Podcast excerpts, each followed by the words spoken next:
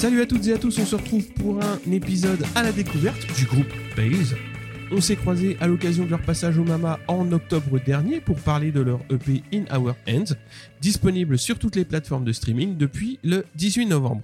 Vous pouvez retrouver l'actu du groupe, notamment les dates de concert et aussi les futures sorties de CD ou d'albums à venir sur leur page Facebook, Instagram et Bandcamp. Bien évidemment, les liens sont dispo dans la description de l'épisode. Bonne découverte et bonne écoute. Salut à toutes et à tous, on se retrouve pour un nouvel épisode en format à la découverte avec Pales. Comment allez-vous, madame et messieurs? Fatigué. Fatigué? Mais ça, va, très super. bien. Fa- On est bien. Fatigué, c'est unanime donc? Un peu. Un peu, ouais. ouais. Euh, Vous avez joué donc hier au Mama et on se retrouve donc ce vendredi matin donc pour parler un petit peu de votre EP qui va sortir bientôt. Donc l'épisode sortira le jour de la sortie de l'EP, on va dire. Et on va parler un petit peu de vous individuellement, c'est-à-dire votre parcours, euh, ce qui vous a amené vers la musique, à commencer par Célia au chant. Eh bah, euh, bah, mon parcours musical, euh, j'ai ch- toujours chanté. Euh, j'ai commencé le piano quand j'avais 6 ans. Euh, j'ai fait du solfège. Que J'ai passé mon premier cycle. À partir de là, euh, j'ai arrêté l'école de musique. J'ai fait euh, des cours euh, à la maison, piano, voix. Ouais. Et euh, j'ai commencé les cours de chant euh, avec Pales. Et de base, euh, je suis, euh, je suis plus d'un registre euh, jazz, Ouais. soul, euh, R&B. D'accord. Voilà. Antoine à la guitare, même question. Qu'est- Qu'est-ce qui t'a amené à la guitare Euh, alors, écoute, euh, j'ai commencé à 13-14 ans la basse au Ouais. début. Que j'avais un cousin qui jouait déjà de la guitare et je voulais aussi jouer de la guitare, mais il m'a dit prends plutôt la basse parce que c'est pas l'occasion de monter un groupe. Mhm. Donc je me suis mis à la basse à 13-14 ans. Il y a beaucoup de bassistes opportunistes euh, parce qu'il y a un trou dans le groupe. Quoi. Ouais, c'est souvent ça, c'est faut, faut combler, mais au final, je me suis bien retrouvé dans, dans Ouais. cet instrument-là. Euh, j'ai suivi des cours euh, pendant deux ans avec un, un prof de guitare à, à Compiègne, là où j'ai grandi, et après autodidacte à la basse. Donc tous mes premiers projets musicaux, j'étais à la, à la basse, et donc c'est avec Pales où euh, on a switché avec Basile. Je suis passé à la, Mhm. à la guitare et Basile lui est passé à la basse. Basile donc, qui a pris la basse. Exactement. Ouais. Euh, ben moi, à la maison, quand j'étais petit, il y avait toujours de la musique. Euh, mon papa faisait partie d'un groupe de garage blues, Ouais. Donc j'ai toujours un peu euh, vécu dans ce, ce milieu-là, un peu euh, musical. Et euh, du coup, quand j'étais petit, il m'a forcé un peu la main pour que je fasse un instrument de musique. Donc j'ai commencé par la batterie. Euh, ensuite, euh, j'ai fait de la guitare en autodidacte. Et là, pour le groupe, j'ai pris, euh, j'ai pris la, la basse. J'avais aussi un groupe de musique avec Sacha euh, à l'époque. C'est bien, quand on était- les transitions. tout. C'est ça. quand, quand on était plus petit, quoi. et Ouais. Voilà le parcours, quoi. Voilà le parcours. Sacha, donc, Euh, ouais, à la batterie. la batterie, du coup. Bah, euh, du coup, de si loin que je me souvienne, euh, j'ai toujours écouté de la musique aussi et un peu baigné dans ce truc-là. euh, ouais, depuis un peu toujours, quoi. Mhm. Et donc, j'ai commencé la batterie à 7 ans. euh, et puis, depuis, ben, ça n'a pas arrêté, quoi. Ouais. Et euh, voilà, donc différentes écoles de musique, la MAI, notamment Mhm. à Nancy, du coup. Et euh, ouais, bah, à l'ancienne avec Basile euh, au collège, quoi. Ouais. Et voilà, différents petits projets à droite à gauche. Et Pales maintenant depuis un mois, du coup. Puis un mois. Donc c'est très récent. Voilà. euh, C'est ça. David, le dernier. Ouais, ben, À la moi j'ai commencé à 17 ans, Ouais. du coup la guitare. Et euh, j'ai fait euh, plus ou moins de l'autodidacte pendant 2-3 ans Mhm. avant de prendre euh, des cours avec des professeurs euh, un peu à droite à gauche et aussi en école de musique. Ouais. J'ai fait aussi un peu d'école de musique pendant deux ans. Et euh, après j'ai joué dans deux trois groupes euh, en Histoire région toulousaine. main, Ouais. Ah, en région toulousaine. Ouais. Et donc euh, D'où- l'arrivée à Strasbourg. c'est ça. Et ouais, du coup, c'est ouais, toujours à fond dans. C'est une passion, la guitare à fond, donc Ouais. inlâchable, je crois. Donc Pace, vous avez monté euh, le projet en 2021. Mhm. Donc euh, comment ça s'est passé tout ça? Alors, euh, le projet est né avec David et Taco, notre ancien batteur. Mhm. On s'était rencontrés de divers projets avant. Et donc, je connaissais David à gauche et Taco à droite. Et je me suis dit, bah, on- allez, on va aller, on va aller faire une, une répète ensemble. On va aller improviser, parce qu'on on aime beaucoup improviser. Et donc, on a improvisé tous les trois. Ça a bien matché. On a, com- on a commencé à, à composer à trois. Euh, et puis après, on voulait un peu faire évoluer le truc, mais Pales n'existait pas encore à, Mhm. ce stade-là. hein. Il n'y avait pas de nom, il n'y avait rien, il y avait juste l'envie de créer un projet musical. Donc on a mis un message sur Facebook en quoi on cherchait un, un guitariste. Basile a, a postulé, donc il est arrivé dans, dans le groupe, il, s'est mis à improviser avec nous au début, voilà, a commencé un petit peu à composer tout doucement. Euh, ça a évolué et bah, il nous fallait un ou une chanteuse. Euh, donc on a remis un, un message sur ces fameux groupes Facebook Mhm. euh, qu'on a à Strasbourg, où, qui s'appelle Musicien de Strasbourg, tu peux trouver euh, vraiment du monde qui cherche des projets. Et là, Célia a, a postulé aussi, et euh, elle a rejoint la bande. Salut. et ça s'est très très bien passé. Elle est arrivée en répète, euh, voilà, elle a un peu improvisé au début avec nous, même si c'était pas facile. Elle découvrait le style aussi. Le chant, c'est pas facile de rentrer dans une improvisation vocale, quoi. Ouais. Et puis elle est arrivée au moment où nous on était déjà un petit peu formés Ouais, vous instrumentalement fait parlant. une colonne vertébrale un Ouais, petit peu au voilà. projet, ouais. Donc, euh, mais elle a relevé le défi euh, bien Ouais. comme il faut, et ce qui fait que voilà, maintenant le, le projet a cette identité-là. Euh, voilà, c'est ce que je Du voulais coup, maintenant, j'ai le droit de rester. C'est bon. Euh, autour de quelles influences musicales vous vous retrouvez euh, dans... quand vous lancez le projet, justement? Ah, ça, c'est une question qu'on a régulièrement. euh, On préfère vraiment avoir des. Enfin, on a, on a des influences très individuelles. Ouais. On n'a pas placé le projet dans des influences euh, communes. Collectif, quoi. Ouais. c'est ça. Euh, donc là, on peut. On peut Ça, je pense que ça rejoint euh, plus ou moins un style rock en tout Ouais. cas, c'est clair. Euh, des fois un peu industriel, des fois Mhm. un peu alternatif, progressif et euh, avec toutes ces influences, euh, même de post-punk et Ouais. euh, voilà. C'est le gros intérêt de, de l'EP, c'est que justement, il, il touche un éventail très large de musique. Euh, on y reviendra un, un petit peu plus tard. Mais euh, assez tôt, euh, vous allez enregistrer deux premiers euh, singles. Euh, donc Our Bottom Pit et Get Out, un petit peu, qui, sortira le, le mois d'après. Dans quelles conditions vous les avez enregistrés? Euh, dans la cave, Ouais. avec, euh, avec un ami de notre ancien batteur qui est un gesson. Et donc, il nous a aidé à les enregistrer pendant, euh, c'était quoi, une semaine environ Oh, C'était 3-4 jours 3-4 jours par morceau. À quoi. base de. euh, bah, je sais que vous vous enregistrez avec des cartons autour de vous, euh, des trucs comme ça. Ouais, c'est-à-dire que on n'avait pas forcément un budget euh, Ouais. très large. C'était, euh, bah, on s'était acheté une petite carte son ensemble et euh, on avait quelques micros et on a Ouais. essayé de faire quelque chose avec ça, quoi. Donc vous avez Et- enregistré live euh, tous les instrus ou au contraire Euh, c'était on, a, on a enregistré la batterie à part et Ouais. les basses et guitares ensemble, D'accord. mais il y avait franchement aucune théorie euh, sonore ni rien. tu vois, C'était vraiment euh, DIY, quoi. Mais ça Ouais, mais fonctionne. Plutôt, plutôt bien DIY quand ouais. même. Ça va dans l'énergie du projet, enfin. La, la source du projet, quoi. Ouais, ouais.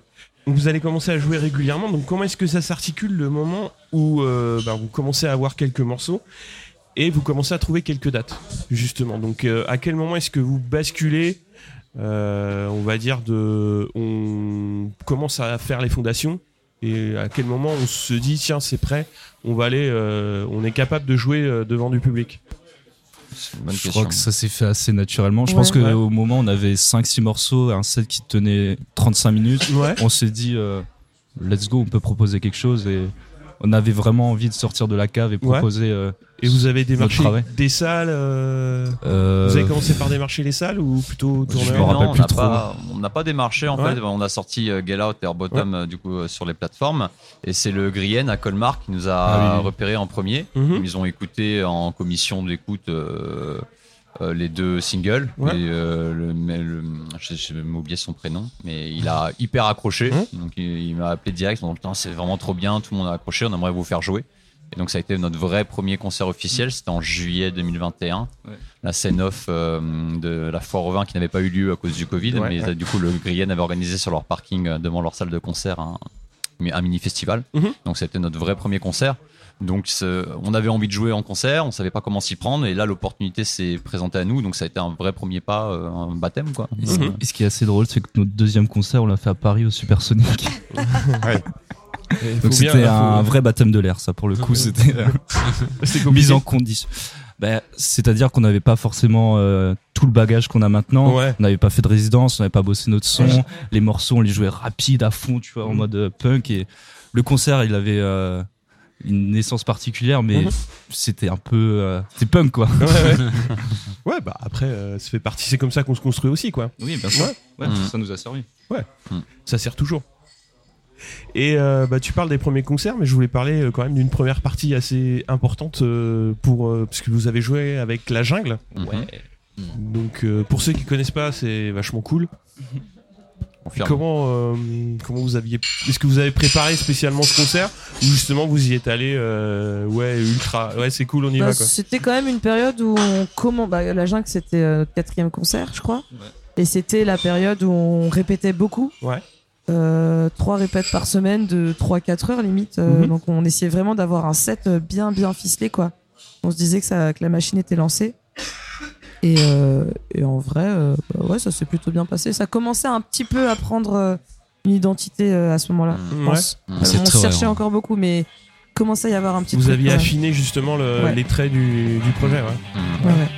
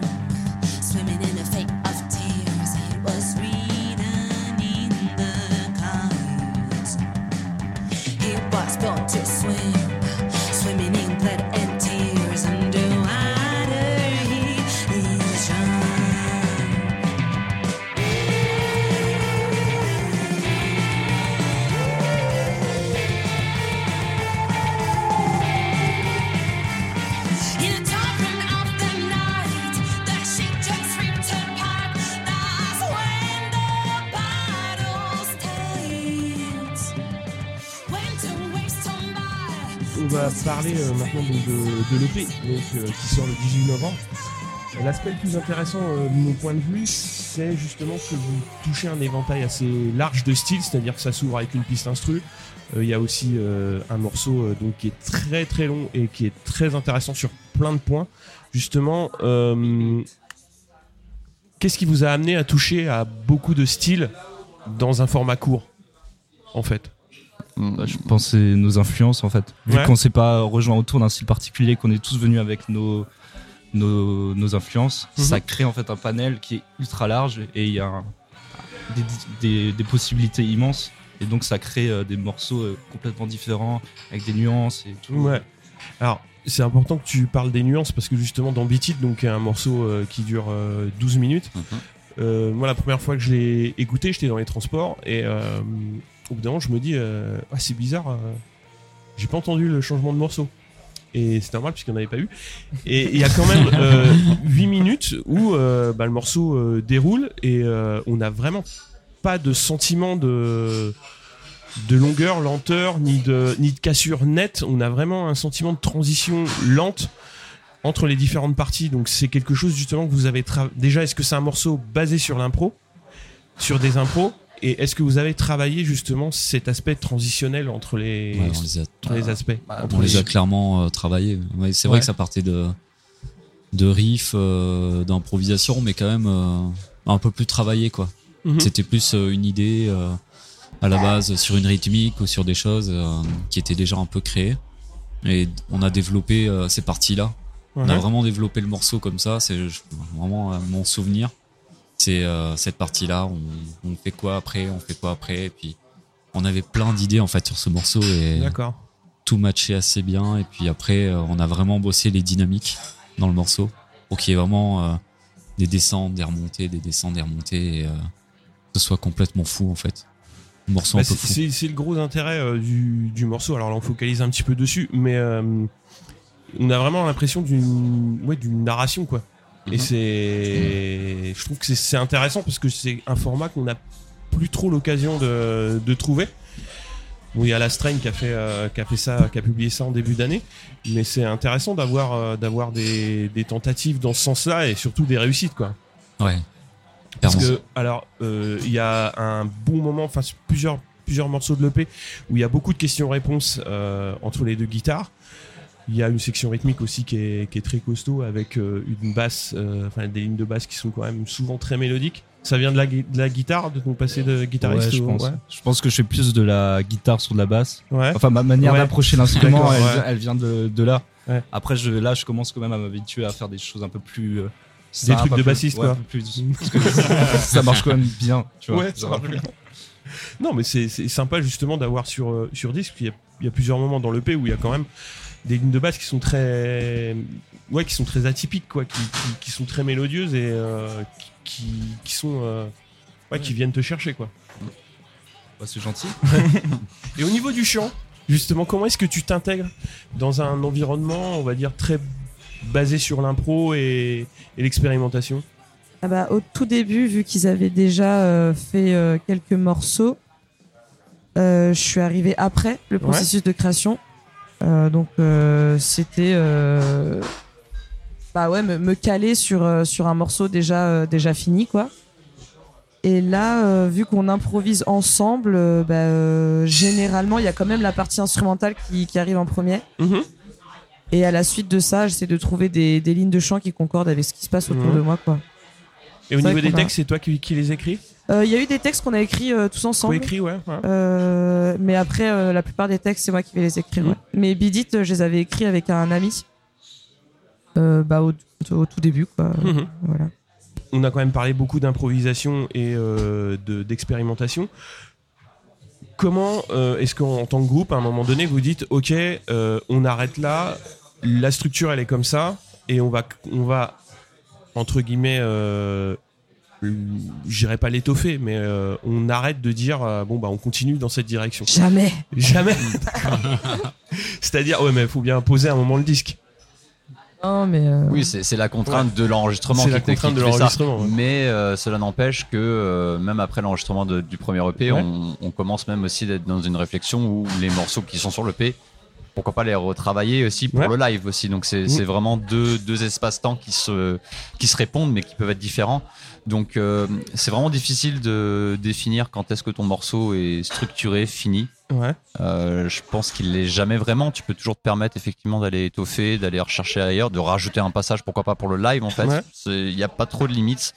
Donc là-dessus, on on sait jamais trop euh, quand est-ce que c'est achevé. Ouais. Mais l'expérience live quand même te donne un bon un- c'est un bon guide. Mhm. Euh, L'expérience live pour savoir si ton morceau tient le coup, est-ce qu'il n'y a pas des retombées un peu un peu lassantes pour le public et tout. Si t'as pas des longueurs justement Ouais, à, à éviter. Ouais, euh, tout à fait, parce qu'on répète, l'impression que le passage est long, ça pète, c'est trop bien, tu le fais en live, tu te dis, bon, ah, ça, ça- ça- ça va trop loin. Donc, euh, il faut toujours garder quand même en tête que c'est jamais vraiment fini, quoi. Tu peux toujours aller chercher un peu plus loin. Le live nous, faire, nous permet de faire euh, mûrir les, les morceaux en fait. Ouais. Et tu vois, tu on construit un morceau, on le fige, on le joue en live, on va le jouer deux trois fois en live, on va se dire putain cette partie elle marche pas, euh, on va la retravailler et en fait le morceau il prend peut-être genre six mois à être euh, finalisé parce qu'il a eu le temps de, de faire son chemin et de trouver les bonnes directions quoi. Mhm. Donc ça se passe souvent comme ça.